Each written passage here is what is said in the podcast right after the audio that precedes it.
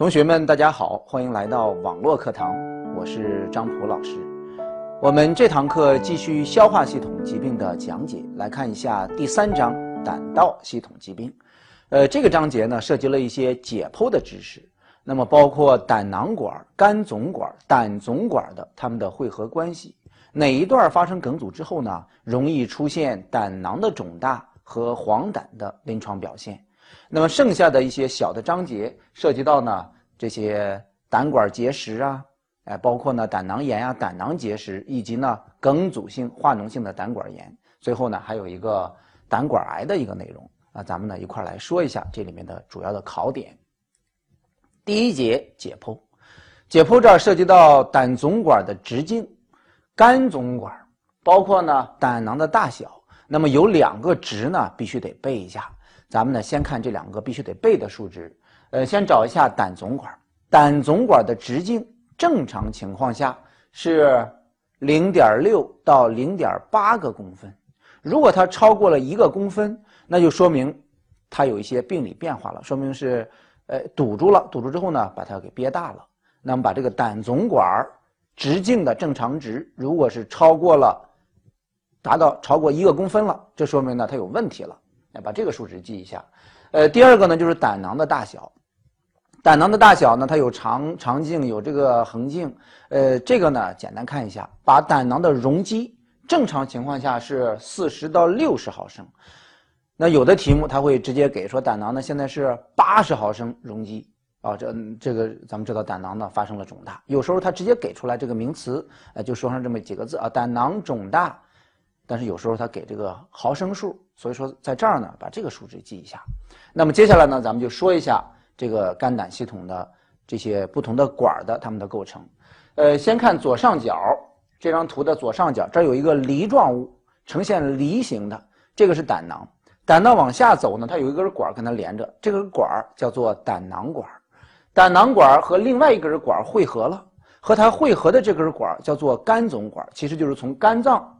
这儿下来呢，呃，有这么一根管叫做肝总管，胆囊管、肝总管两根呢汇合往下走，形成胆总管。刚才所说的胆总管是底下这个汇合成一根之后的胆总管。如果胆总管发生了梗阻，那会把上面的这些脏器呢都给憋大，胆囊会肿大，肝脏这片呢胆汁排泄不畅，呃，出现一些明显的黄疸等等，它会有胆囊的肿大。那如果是肝总管发生了梗阻，胆囊呢往往不肿大。如果一道题目里边说了，说患者有黄疸，但是胆囊不大，这时候往往提示的那就是在肝总管或者是肝总管更靠上的位置，它没有累积到这个胆囊管。哎，它这儿呢有一个相对的解剖。那么肝总管呢，它是由两根汇合而成，肝总管有左肝有右肝。那就是由左肝管、右肝管汇合成了肝总管，再汇合胆囊管往下走，汇合成最后的那一根儿叫做胆总管。包括后面我们要说的一些胆管结石的问题呢，呃，在胆总管这儿如果发生的话，那么它的这个梗阻程度呢会比较严重。好，这是咱们所说的，呃，这个这些管道的一些汇合。呃，汇合成管道之后往下走的时候呢，这儿有一个胰腺，有个胰腺，如果是胰头有一些肿瘤，胰腺上长了肿瘤的话，那么也会呢越长越大，压迫这个胆总管，发生一些黄疸和胆囊的肿大。我们接下来看后面的知识点，看一下第二节胆囊结石。呃，胆囊结石呢，在生活当中、临床上呢，这个也比较常见。呃，先阐明一个问题呢，就是不是所有的胆囊结石都会有症状。那么咱们的讲义里面也提了，约百分之二十的胆囊结石的患者，他终生没有症状。那这一类人群叫做什么呢？叫做静止性胆囊结石，终生没有症状。剩下的百分之八十有结石的话呢，往往会出现一些右上腹的疼痛啊、恶心呀、进食油腻食物加重啊，呃，这个都是一些常见的临床表现了。呃，咱们这儿呢有一个小的顺口溜，咱们一块儿来看一下胆囊结石。消化不良，误胃病，以为呢是不想吃东西，可能胃不舒服，其实不是，是有一些胆囊的一些病变。进食油腻，胆绞痛，会有一些胆囊的绞痛。呃，胆囊结石呢，它因为有这个石头在胆囊里边，石头和胆囊的内壁呢来回的摩擦，会形成一些溃疡面，形成疼痛。那么这个绞痛其实呢就是石头的摩擦所导致的。嵌顿压迫综合征 B 超检查可分清，这个 B 超呢，呃，对于浅表的脏器的一些病变，包括胸腔积液，包括胆囊的一些病变、一些结石，这个都看得比较清楚。呃，这个可以选择 B 超，首选切除，这个往往是选择手术。尤其是多发的结石，那么大家看一下这两张图，呃，左下角这张图呢，这是那个胆管儿，它们相关的这个汇合，胆总管儿，然后还有这个胆囊管儿，还有肝总管的这个关系啊，大家再熟悉一下。呃，右上角呢，这是不同的位置发生的一些石头，胆囊这儿呢，因为它容积比较大，发生这个多发结石的可能性呢更高一些。呃，这儿有一句话叫做嵌顿压迫综合征。那么这个综合征呢，咱们稍微做一下解释，因为有时候做题呢，对于职业医师来说可能会碰得到。这个叫做 Mirizi 综合征，Mirizi 综合征指的是什么？大家把它看一下这个文字，指的是持续性的嵌顿和压迫胆囊的壶腹和颈部的时候呢，如果这儿有一些较大结石存在的话，那么它会这个梗阻呢会越来越重，越来越重，越来越重，最后可以引起肝总管的狭窄，就大的胆囊结石，大的这个结石呢。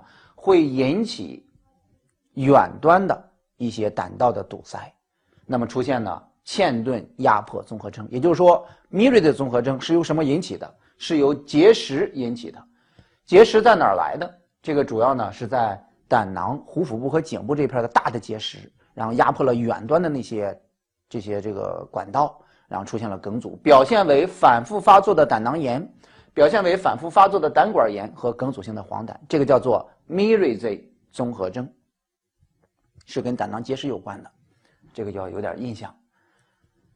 呃，进行胆囊切除，如果有下列情况，应该同时进行胆总管的探查。胆囊管它靠上，胆总管呢靠下。如果是呢，做了胆囊切除了，仍然存在着一些其他的。觉得心里边有点担心，比如说呢，远端可能还有一些泥沙状的一些小的结石等等等等，哪些情况需要进行胆囊切除加胆总管探查术呢？有以下几个情况：第一个，如果术前已经证实或高度怀疑有胆总管的问题的，如果怀疑呢，或者是已经证实有胆总管的结石，那单纯切除胆囊，它还解解决不了胆总管的问题，所以说这时候应该进行胆总管的探查。第二个，手术当中呢，摸到了胆管内有一些。结石啊，有一些结这个肿块啊，呃，或者说呢，有一些蛔虫等等，或者说发现了它这个肿胀，也就是咱们的胆总管的扩张比较明显，达到了一公分以上，并有一些增厚的话，那说明它有一些慢性的一些病变了。这时候呢，应该进行一个探查。好，这是所说的呃胆囊切除加上远端的胆总管探查术的一些指征。我们以题目为例呢，呃，做一下咱们的这些知识点的回顾和补充。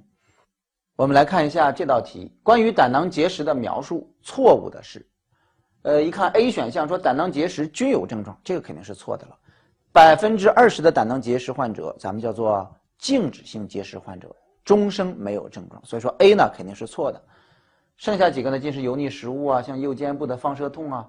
呃，C 选项呢，这儿有一个大的单发结石，不易发生嵌顿啊，这个呢是对的。单发结石呢，因为它在这个胆囊里边呢，它活动空间比较大，尽管它有它这个体积呢比较大，但是它单发的时候，它游离呢范围比较大，不容易发生嵌顿。这个答案呢，应该选择 A 选项，A 选项是错误的。后面这道题目，一个女性，四十五岁，胆囊结石五年。然后是个多发结石，有五枚，直径呢一到两个公分，呃，首选的治疗方式方法，这个答案呢直接选胆囊的切除。多发结石，多年病史，反复发作，经久不愈啊，这个答案呢选 A 选项。一个女性，五十四岁，有胆囊结石八年，上腹部的剧痛，然后向腰部呢放射，伴有恶心，血清淀粉酶升高了两倍，以下最有价值的一个检查。这个患者是五十四岁，最有价值的检查呢，咱们就是做这个肌腹症的一个鉴别。呃，因为它呢存在着这些淀粉酶的一些升高，那有没有可能是这个胰腺的问题呢？哎，这时候呢，咱们可以做一下腹部 CT，因为腹部 CT 呢，它是无创的检查，这是第一个。第二个呢，看深部的脏器组织，它的分辨率呢更高，看得比较清楚。所以说这个呢，可以先选择腹部 CT 进行检查。我们接下来说一下第三节，急性胆囊炎。呃，胆囊炎的原因呢比较多，呃，其中胆囊结石是引起胆囊炎的一个最主要的原因。结石在胆囊的里面和内壁呢来回的进行摩擦，导致黏膜的一些破损，出现一些感染呀，呃，出现了这种疼痛、绞痛啊，都是跟这个胆囊炎有关。咱们一块来看一下这个内容：病因感染病胆石，病因当中呢。呃，胆囊结石的这个发生概率是非常高的，它存在着一些呢继发的一些感染因素，引起了胆囊炎。呃，吃东西吃饱了油腻食物啊，这些呢和前面的胆囊结石都有相似之处。绞痛，右上腹的绞痛，然后还有一些压痛、反跳痛，右上腹有个墨菲氏征，墨菲氏征在技能考试呢这个经常考。墨菲氏征，那就拿我们的左手的大拇指，然后顶住患者的这个胆囊部。然后主患者呢深吸气，一吸气的时候呢，如果他有胆囊炎症的话，那么随着吸气的过程呢，胆囊往下走，碰到这个这个大拇指这个指腹，然后引起疼痛、呼吸停止或暂停的这个情况，叫做墨菲氏症阳性。这个墨菲氏症阳性提示呢有胆囊炎症。那么胆囊发生了这些炎症之后，如何进行治疗？首先要做的呢就是要进食啊，给予呢一些抗生素，然后。可以呢，呃，如果是保守治疗无效的话，可以选择手术切除治疗。呃，右边这个图呢，这里面还是涉及到这些不同的管道的这个解剖关系，还有胆囊的，然后胆总管的、肝总管的，这有这么几个图形的一个表示啊，大家看一下。内容呢，在胆囊炎这儿考试不是特别的多啊，咱们一块儿以题目呢再做一个回顾，引起急性胆囊炎的常见病因。常见病因，这个要选那个胆囊结石，答案选的是胆囊结石。呃，急性胆囊炎最严重的并发症，胆囊炎炎症，如果是侵犯呢这个胆囊整个的这个胆囊体、胆囊壁整个越来越深的话，最担心的呢就是发生穿孔。这个答案选 C 选项，因为一旦发生穿孔，胆囊里面的这些物质呢。就会流入到腹腔，胆囊里面是什么？有胆汁，胆汁呢，它的这个化学性的刺激作用非常的强，疼痛呢非常的明显。这个最严重的并发症是胆囊的坏疽穿孔。后面这个题目，一个女性三十五岁，右上腹痛有两天，伴有恶心、呕吐，经起呢，呃，疼痛阵发性的加剧。三十五岁的患者有急性的一个腹痛，然后出现了一个加剧。呃，右上腹有压痛，巩膜没有黄染，有发热，诊断应该首先考虑什么？这个答案选的是 B 选项，这是一个相对经典的一个胆囊炎，急性胆囊炎，有这个右上腹的一些病变，右上腹的炎症，右上腹的炎症，咱们想的话，有什么呢？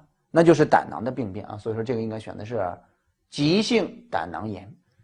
接下来我们说一下第四节，第四节叫做肝外胆管结石，肝脏外面的胆管儿。这些呢，通道上发生了结石，那么会伴随着呢出现一些梗阻的情况，黄疸往往肯定是出现的。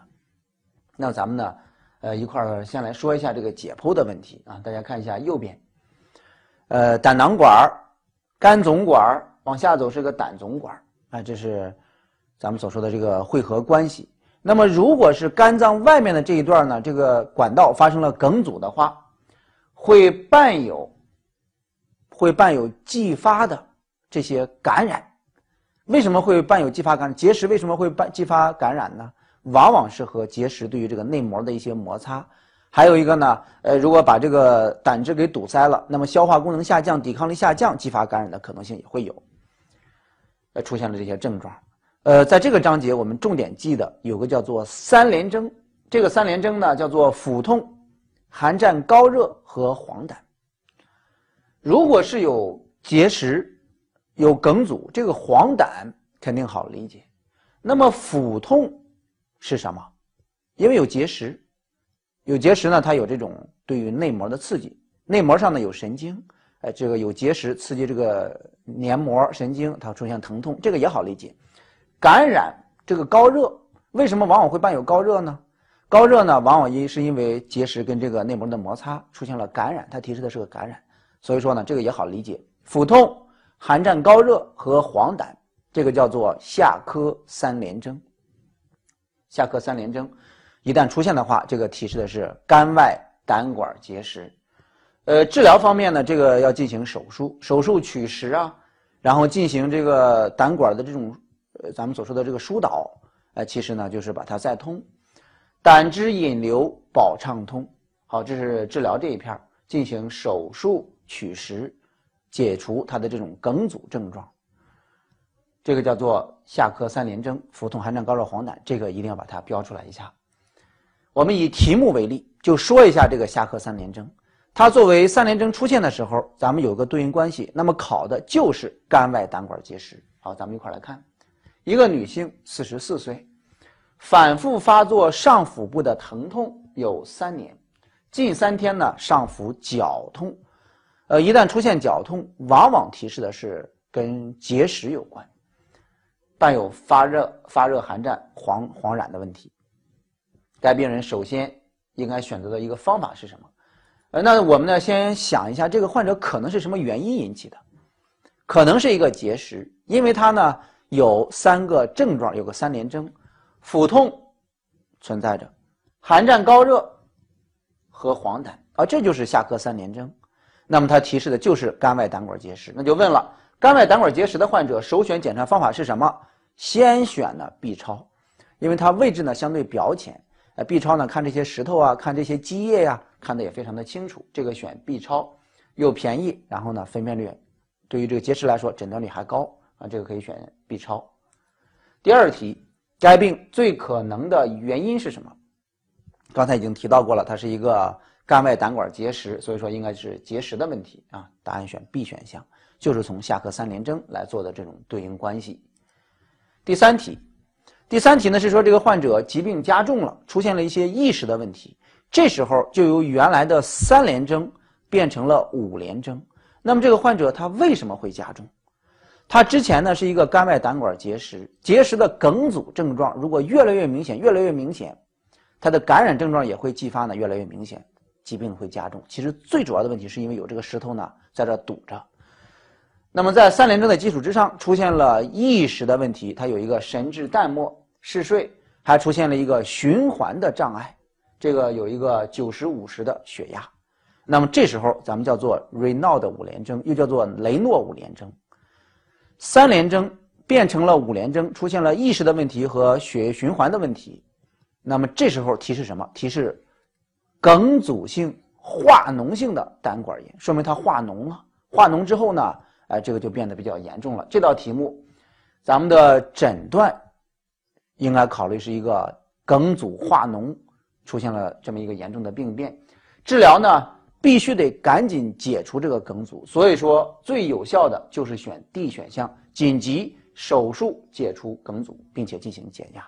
这个答案选 D 选项。那么接下来呢，我们就讲一下存在着这个 Raynaud 五联征的比较重的这个疾病，这就是我们所说的第五节。第五节呢叫做急性梗阻性化脓性胆管炎。呃，这个是在原来的结石的基础之上。发生了严重的感染，有化脓了，所以说它会有一个 Renaud 五联征，就是雷诺五联征的问题啊。大家先看一下这个 Renaud 五联征，在中间顺口溜的一二三第三行，腹痛、寒战、高热和黄疸，这有三联征了。在三联征的基础之上，又出现了神经的抑制症状，并且呢有比较重的休克。那么这时候呢加到一块儿，这是五个症状。五个症状提示什么？提示的是梗阻化脓性。胆管炎，前面那个呢，只是提示有这个结石的梗阻，还没还没有化脓。五联征的时候就提示这个有化脓的这个疾病了。这时候要赶紧进行切开减压，解除这个梗阻，然后抗生素的使用，纠正电解质的紊乱等等啊，进行呢这些胆汁的一些引流。那么这个图呢，这里面啊这儿如果有了结石的话，就在胆总管这儿如果有结石，然后有梗阻，呃进一步加重的话，它会引起呢胆囊的。然后还有这些呢，肝总管的一些扩张和症状的加重，因为他的胆汁呢排不下去了。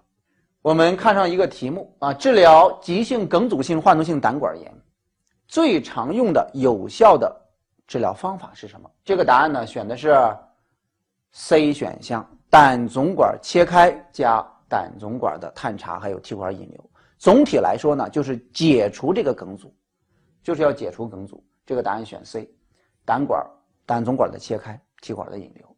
下面这个题目，胆总管探查术安放呢气管引流。呃，术后呢，拔除气管的时间，这个其实是和我们的外科总论有一定的重叠。气管引流，咱们拔出的这个时间呢，就是术后啊，引流多长时间？什么时候拔这个气管？这个呢是十四天，答案选 D，术后十四天，两周。那么看一下这道题目，以下科三联征为典型表现的疾病，这是我们前面所说的还没有完全化脓的这个疾病，但是呢，也有一些问题，包括结石啊，然后继发的一些感染的问题啊。所以说这道题目呢，呃，应该选的是 C 选项了，急性的胆管炎。你像我们之前那个章节呢，讲的是肝外胆管结石，结石呢在这个咱们说胆管内膜上来回摩擦，引起了它的一些溃疡面还有呢它的一些这个出血呀，呃，一些绞痛啊，一些感染，这个统称呢叫做胆管炎啊，这个应该选 C 选项。好，我们来看一下这道题目啊，做一下回顾。呃，这个里面呢也要找一下那个三联征啊，再回顾一下三联征：腹痛、寒战、高热、黄疸，这个每年都会考。然后这时候考虑是肝外胆管结石啊，一些胆管炎的问题，还没有化脓。这时候呢，先选这个 B 超，有可能呢是一些结石引起的，这个答案选 A。下面这个题目最可能的病因就是跟这个结石有关引起的一些胆管炎，结石的摩擦所导致的一些炎症。第三题，在原来的三联征的基础之上，出现了。意识的问题加上循环的一些功能障碍，这个叫做五联征。五联征提示它有化脓了，有梗阻化脓性的胆管炎。这时候中了，赶紧解除梗阻，应该选 D 选项。这是每年呢都非常有可能会涉及到的这个考点啊，三联征、五联征的问题。下面这个题呢，一个男性十岁，呃，突发一些剑突下的剧烈的绞痛，小孩儿童。儿童呢出现了一些绞痛，小孩这儿往往是和什么有关来着？可能是个蛔虫。那么在跟这个胆道蛔虫病密切相关的一个提示点在哪儿呢？找这里面的一个文字叫做钻顶样疼痛。第一行最后这儿，疼痛呈钻顶样，又钻又顶，这个提示的是一个活体，活体往里边钻顶啊，这个是蛔虫。答案呢选的是 C 选项，胆道蛔虫病。呃，这个内容其实是和胆囊炎啊、呃结石的问题啊、梗阻的问题呢，呃讲这个鉴别诊断的时候呢，咱们涉及到的这个考点啊，这个答案选 C 选项。我们接下来说一下第六节胆管癌。呃，胆管这儿如果有了一些肿块的生长，那么会对这个通道呢，呃起到一个梗阻的这么一个作用，那这个胆汁呢就排不下来了，会继发一些黄疸呀。一些感染呀，哎，包括一些肿大，肝胆的一些肿大等等，呃，大便呢会呈现一些灰白色，是因为梗阻导致了胆汁彻底排不下来，这时候大便的颜色可能会发生一些明显的变化，呃，胆管癌呢，这个肯定是要首选手术来进行治疗。影像方面，如果诊断的话呢，这个没有什么特殊的啊，这个诊断这一片呢，如果是癌症的话，往往就是靠病理来进行确诊。我们接下来呢，以题目为例呢，领着大家啊，把这个相关的胆管癌呢，咱们做一个临床症状的呃一个解释。男性，六十五岁，老年人，出现了一个进行性的黄疸。看到这个进行性的时候呢，往往考虑的是一个恶性病，越来越重，越来越重，越来越重，它有一个过程啊，往往提示的是一个肿瘤。呃，发现呢，有一些粪便呈现灰白色，那说明有这个梗阻了，胆汁排不下去了。胆囊没有肿大，莫非是呈阴性？莫非是呈阴性呢？那就提示它不是一个炎症，呃，这个可能是跟癌症有关的。胆囊没有肿大，这时候呢，这个胆囊没肿大这儿就作为了咱们解题的一个关键，没有肿大。如果是 A 选项胰头癌，胰头呢位置靠下，它要压迫呢，往往压迫的是跟胆总管有关，位置靠下，靠下的时候呢，它会有。它这堵塞了，会把上面的这些呢都给憋大，它会出现胆囊的肿大。C 选项，法特胡府，胡府这儿呢，如果是发生了这个肿瘤呢，它也会导致呃那个胆囊肿大，它位置也是靠下。包括呢 B 选项胆总管的下端，下端呢如果是发生了癌症，那么上面也会别大，所以说它都有胆囊的肿大。包括 E 选十二指肠，十二指肠这一片的位置更靠下了，就是 A、B、C、E 都会出现胆囊的肿大。那么咱们看一下这道题目的正确答案，咱们选的是 D 选项，肝门部的胆管癌。如果在肝门这儿发生了癌症堵塞，它呢还没有和这个胆总管呢，呃还没有形成这个胆总管，它是在哪儿？它是在胆囊管以上的位置，肝门这一片它是在胆囊管以上，它这儿发生了癌症，它没有引起呢胆囊的肿大，也不会引起，因为它位置靠上一些啊，它累积不了胆囊。这个答案选的是 D 选项。我们接下来呢看一下第四章胰腺疾病。呃，这里面主要包括胰腺炎，还有胰腺癌、壶腹周围癌的一些内容。呃，涉及的考点往往是水肿型的和出血坏死型的胰腺炎的，他们的临床表现的鉴别，淀粉酶升高程度的鉴别，以及呢，呃，不同的肿瘤之间他们引起的黄疸的这个类型上、程度上有什么不同没有啊？这儿呢会有一些鉴别的考核。